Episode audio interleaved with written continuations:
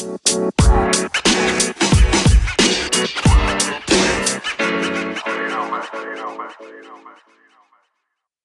und herzlich willkommen im Finanzgarten. Mein Name ist Daniel und ich möchte dir heute mal wieder die Krypto-News der Woche präsentieren.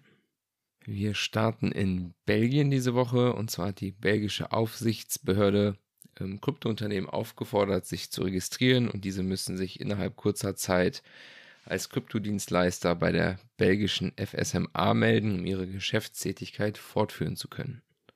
In Panama wurde nun eine Regulierung verabschiedet, sodass in Panama Kryptowährungen jetzt gesetzlich reguliert sind. Der Präsident muss nur noch unterzeichnen und mit dem Kryptogesetz soll Panama kompatibel mit der digitalen Wirtschaft und der Blockchain und generellen Kryptoassets werden, dass die sich dort auf dieses Thema Digitalisierung besser einstellen können.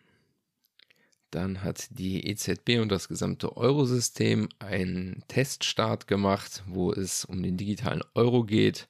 Und dies soll wohl ein kundenorientierter Test sein. Bis zu fünf Zahlungsdienstleister sollen an ersten Tests zur Entwicklung von Frontend-Anwendungen für Zahlungsabwicklungen mit einem Prototypen des digitalen Euros teilnehmen. Also ihr seht, wie immer das Thema digitales Zentralbankgeld kommt immer mehr in die Öffentlichkeit. Was ich davon halte, wisst ihr bereits. Dann haben wir hier eine Meinung von dem ehemaligen BitMEX-Chef Arthur Hayes. Er sieht durch den Ukraine-Krieg einen wirtschaftlichen Dominoeffekt ausgelöst, der Bitcoin und Gold in ungeahnte Höhen treiben könnte. Er hat auch eine Zahl genannt, bis 2030 würde er auf einen Preis von einer Million Euro, Entschuldigung, Dollar pro Bitcoin spekulieren. Und durchaus möglich, könnte ich mir per se erstmal vorstellen. Und das wird natürlich nicht nur Bitcoin raufbringen, das wird natürlich den gesamten Kryptomarkt hinaufbringen aus der Notwendigkeit heraus, dass die Leute wahrscheinlich aus ihren Landeswährungen irgendwie Zuflucht finden müssen. Aber auch Gold und Silber werden sich mit Sicherheit in den nächsten Jahren ja, gut entwickeln. Das würde ich so untersch unterschreiben. Dann eine Meldung von BlackRock. Das ist der weltweit größte Vermögenswalter und der möchte seinen Kunden einen indirekten Zugang zum Kryptomarkt bieten, indem die Investmentfirma noch viel Wachstumspotenzial sieht und das Ganze soll über Krypto-ETFs laufen. Dann haben wir mal wieder eine Meldung aus El Salvador in Bezug auf Bitcoin. Dort erfreut sich der Bitcoin und die Chivo Wallet ähm, einer starken Adoption und diese Chivo Wallet wird von der mexikanischen Börse Bitso ähm, entwickelt, die im Hintergrund für die Abwicklung der Chivo Wallet in El Salvador zuständig ist und die bestätigen eine starke Adoption von Kryptowährungen im Land. Man muss jetzt allerdings sagen, soweit ich weiß, ist man bei dieser Chivo Wallet nicht im Besitz der Private Keys, sondern dass das eine Custodian Solution ist im Sinne dessen, dass die Private Keys von einem Zahlungsdienstleister gehalten werden und du quasi diese Wallet nur benutzt, um zu zahlen. Das ist ja auch dieses Problem, was ich persönlich mit diesem Lightning-Netzwerk habe, dass das irgendwie dazu führt, dass die Leute selber gar keine Wallets mehr haben, sondern über irgendwelche ähm, Zahlungsdienstleister dann ihre Bezahlungen machen. Das ist auch leider ein bisschen der Trend in El Salvador, weil halt die Bitcoin-Gebühren zu groß sind.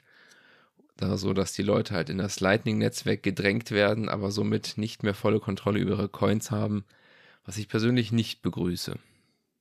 Dann haben wir eine Meldung aus Indien. Die haben wohl ein IT-Ministerium, habe ich noch nie von gehört. Ich denke mal, sowas wird es in Deutschland nicht geben. Ein IT-Ministerium an Betracht unserer Art und Weise der Digitalisierung.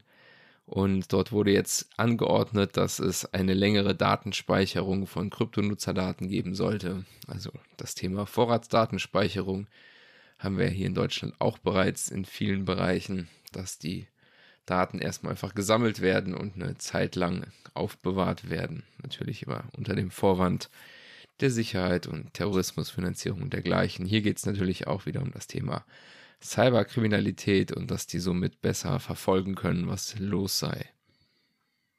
Natürlich ein Grund mehr, dass man bei seinem Nutzen von Kryptowährungen insbesondere auf möglichst viel Privatsphäre achten sollte. Da habe ich jetzt ja auch vor kurzem das Thema Cash Fusion im Telegram-Kanal angesprochen. Zudem werde ich auch noch mal eine extra Podcast-Folge machen, warum und weshalb diese Privatsphäre doch sehr wichtig ist im Kryptobereich und dass es genug Lösungen gibt, damit man solche Spione von sich halten kann. Dann haben wir eine Meldung in Bezug auf die Blockchain Solana, die ja sehr gehypt wurde in den letzten Wochen oder Monaten schon so, kann man sagen. Und allein im Jahr 2022 ist die Blockchain bisher siebenmal ausgefallen wegen einer Netzwerküberlastung. Und zwar kam es ja das jetzt wieder vor, dort haben NFT-Prägebots auf Solana über 4 Millionen Transaktionen pro Sekunde durchgeführt. Du musst dir das so vorstellen, wenn du jetzt so ein NFT kreierst, wickelst du quasi eine Transaktion ab und die haben mittels der Bots einen Haufen Transaktionen kreiert, sodass die Blockchain-Validatoren aus dem Konsens herausgeschmissen wurden. Das heißt, die Validatoren sind die, die gegenseitig ähm, sich überprüfen, ob die Blockchain auf allen zeitgleich läuft, also ob überall die, die gleichen Datensätze vorhanden sind und dadurch, dass so viel kam, kamen die Validatoren selber nicht hinterher und das Netzwerk ist für sieben Stunden offline gewesen. Da sieht man natürlich auch, ähm, nur weil etwas eine große Market Cap hat, heißt das nicht zwangsläufig, dass es gut ist. Solana ist ohnehin recht zentralisiert, was das Thema angeht, diese Validatoren. Solana ist ja auch eine Foundation, die dahinter steht, also nicht wirklich vollkommen dezentral, weil es wirklich eine Anschrift gibt und Leute, auf die du zugehen kannst. Sowas mag ich persönlich nicht so sehr, deswegen bin ich auch nicht interessiert an Solana. Des Weiteren sehen wir hier auch, also Solana ist sehr schnell und kostengünstig, aber das hat natürlich auch einen Nachteil. Dadurch, dass die Transaktionen so günstig sind, können solche Bots die Blockchain angreifen und kreieren keine Kosten. Das heißt, du musst dir vorstellen, wenn eine Transaktion, sagen wir mal, irgendwie einen Cent kosten würde, dann hätte dieser Angriff hier Tausende von Dollar gekostet. Das heißt, dass ein bisschen eine Gebühr natürlich auch eine Netzwerkstabilität kreiert, damit das Netzwerk nicht zugespammt werden kann. Deswegen ist das schon von Vorteil, wenn die Transaktionen nicht vollständig umsonst sind. Eine Meldung von der Börse Kraken haben wir noch. Die Kryptobörse möchte einen neuartigen NFT-Marktplatz kreieren und auf diesem Marktplatz wird man dann wohl die Möglichkeit haben, NFTs als Sicherheit zu hinterlegen und dann einen Gegenwert als eine Art Kryptokredit sich nehmen zu können. Da sieht man quasi auch, man muss nicht zwangsläufig immer seine Sachen verkaufen. Es gibt genug Wege, wie du deine Kryptowährungen quasi ähm, als Collateral, als Sicherheitsdienstleistung hinterlegen kannst und dir zum Beispiel dann dir Dollars oder Euros besorgen könntest. Dann eine Meldung aus den USA von der SEC, auch Securities and Exchange Commission genannt. Das ist quasi so die Finanzaufsichtsbehörde der USA, sowas wie die BaFin bei uns. Und die haben ihre Abteilung für Kryptoregulierung verdoppelt und haben ihr Personal um 20 Mitarbeiter aufgestockt, wo es halt um die Überwachung von Kryptomärkten geht. Damit ist wahrscheinlich gemeint ähm, mit Lizenzen von irgendwelchen ähm, Börsen oder dergleichen oder diese ICOs sind ja ein riesiges Problem, diese Initial Coin Offerings in den USA, weil die die halt einfach wie Aktien bewerten und deswegen sind US-Bürger sehr häufig von vielen Sachen auch ausgegrenzt und die ganzen Börsen brauchen immer eine, machen immer eine Tochterfirma auf, ob es jetzt Binance ist oder auch Coinflex, die extra nur fürs US-Geschäft sind, weil dort die Regularien nochmal viel anspruchsvoller sind als bei uns in Deutschland zum Beispiel.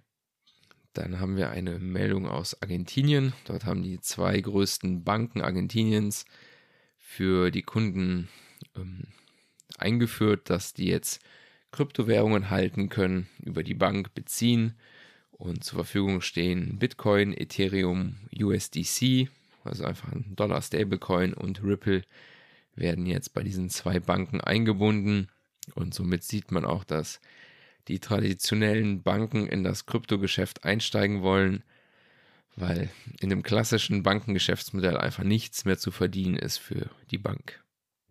Dann haben wir eine Meldung von dem Modehersteller Gucci, die möchten in ihren Geschäften Kryptozahlungen testen und anbieten für ihre Kundschaft.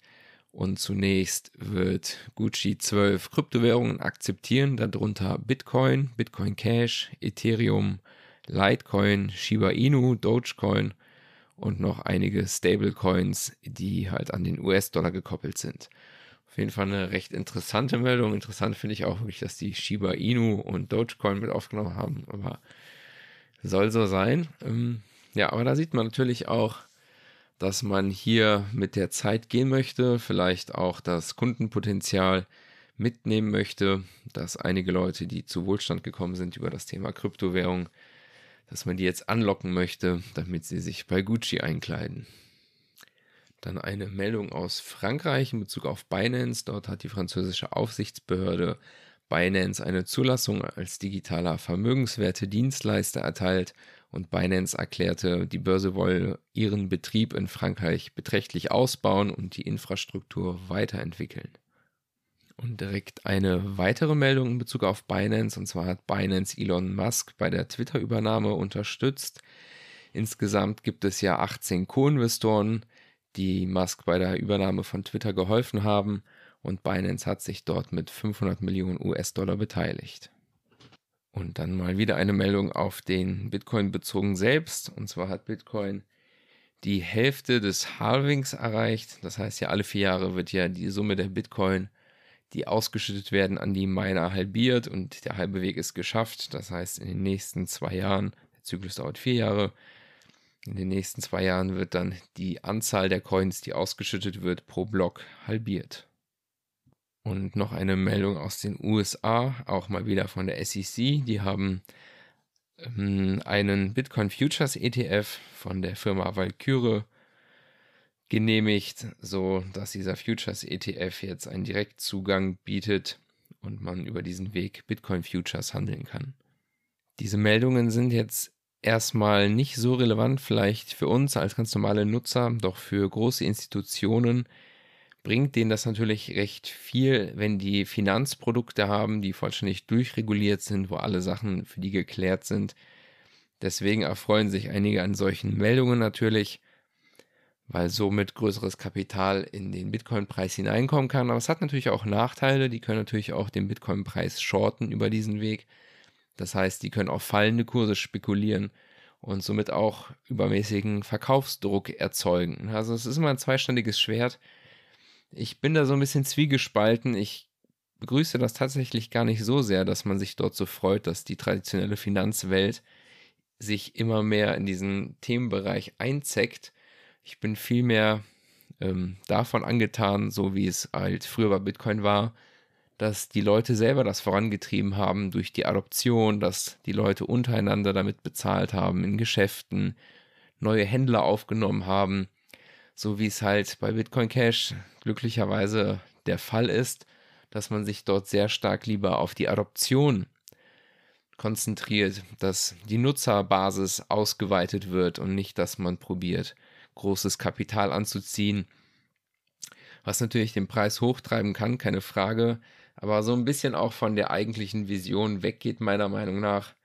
Deshalb bin ich dann mal so ein bisschen zwiegespalten, wenn das immer so gefeiert wird, dass irgendwelche Großinvestoren in den Bitcoin einsteigen.